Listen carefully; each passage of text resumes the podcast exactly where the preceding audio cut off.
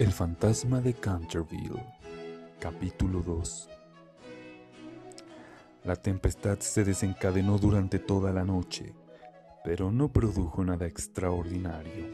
Al día siguiente, por la mañana, cuando bajaron a almorzar, encontraron de nuevo la terrible mancha sobre el entarimado.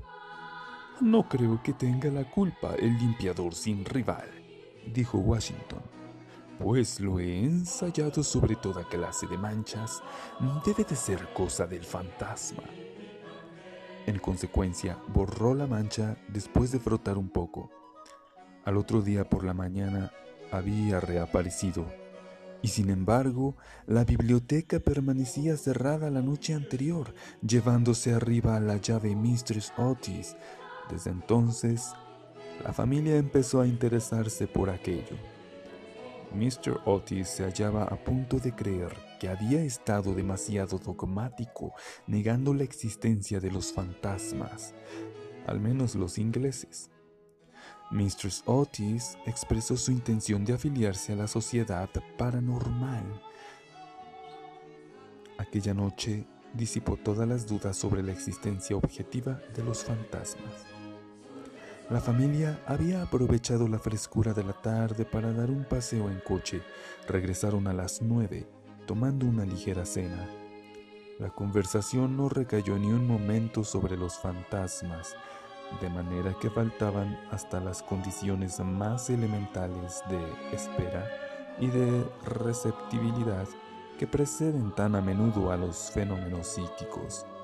Los asuntos que discutieron, por lo que luego he sabido por Mistress Otis, fueron simplemente los habituales en la conversación de los americanos cultos que pertenecen a las clases elevadas, como por ejemplo la inmensa superioridad entre una actriz y otra, la dificultad para encontrar maíz verde, galletas de trigo sarraceno, aún en las mejores casas inglesas, la importancia de Boston en el desenvolvimiento del alma universal, las ventajas del sistema que consiste en anotar los equipajes de los viajeros y la dulzura del acento neoyorquino comparado con el de Londres. No se trató para nada de lo sobrenatural. No se hizo ni la menor alusión indirecta a Sir Simon de Canterville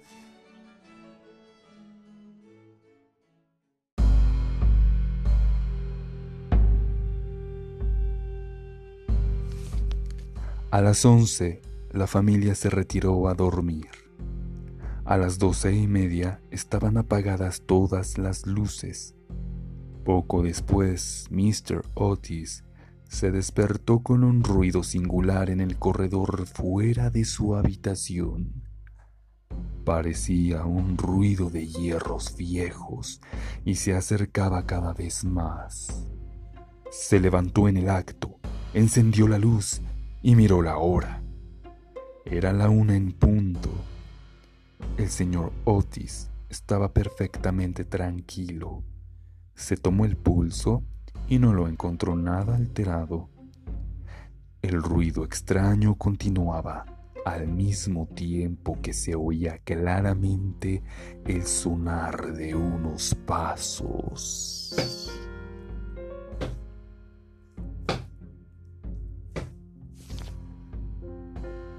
Mr. Otis se puso las zapatillas, tomó un frasquito alargado de su tocador y abrió la puerta. En el pálido claro de luna, pudo ver a un viejo de aspecto terrible.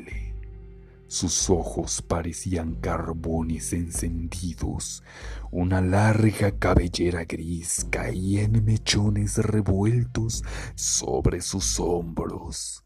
Sus ropas de corte anticuado estaban manchadas y en jirones. De sus muñecas y de sus tobillos colgaban unas pesadas cadenas y unos grilletes herrumbrosos. Mr. Otis se encontraba frente al fantasma de Canterville. Mi distinguido señor, dijo Mr. Otis, permítame que le ruegue vivamente que se engrase esas cadenas. Le he traído para ello una botella del engrasador Tammany. Dicen que una sola untura es eficacísima y en la etiqueta hay varios certificados de nuestros teólogos más ilustres que dan fe de ello.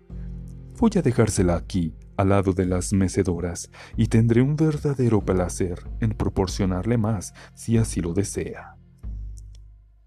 Dicho lo cual, el ministro de Estados Unidos dejó el frasquito sobre una mesa de mármol, cerró la puerta y se volvió a meter en la cama. El fantasma de Canterville permaneció algunos minutos inmóvil de indignación. Después, tiró, lleno de rabia, el frasquito contra el suelo encerado y huyó por el corredor lanzando gruñidos cavernosos y despidiendo una extraña luz verde. Sin embargo, cuando llegaba a la gran escalera de roble, se abrió de repente una puerta aparecieron dos siluetas infantiles vestidas de blanco y una voluminosa almohada le rozó la cabeza. Evidentemente no había tiempo que perder, así es que, utilizando como medio de fuga la cuarta dimensión del espacio, se desvaneció a través del estuco y la casa recobró su tranquilidad. Llegado a un cuartito secreto del ala izquierda, se adosó a un rayo de luna para tomar aliento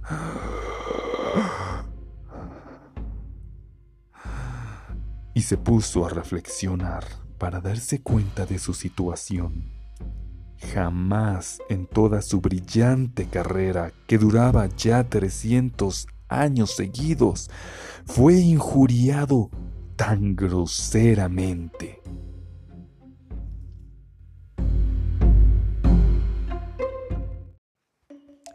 Sentado en su viejo sillón, todas sus grandes hazañas le volvían a la mente.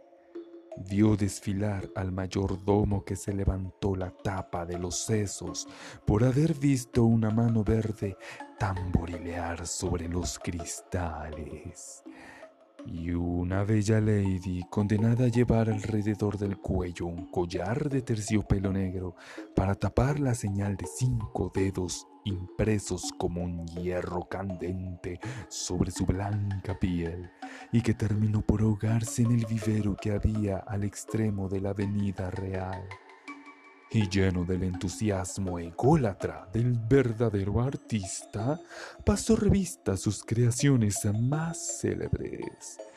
Se dedicó una amarga sonrisa al evocar su última aparición en el papel de Rubén el Rojo o El Rorro Estrangulado. Su debut en El vampiro flaco del páramo de Piper y el furor que causó una tarde encantadora de junio solo con jugar a los bolos con sus propios huesos sobre el campo de hierba de Longtens. ¿Y todo para qué? Para que unos miserables americanos le ofreciesen el engrasador marca Tammany y le tirasen almohadas a la cabeza era realmente intolerable. Además, la historia nos enseña que jamás fue tratado ningún fantasma de aquella manera.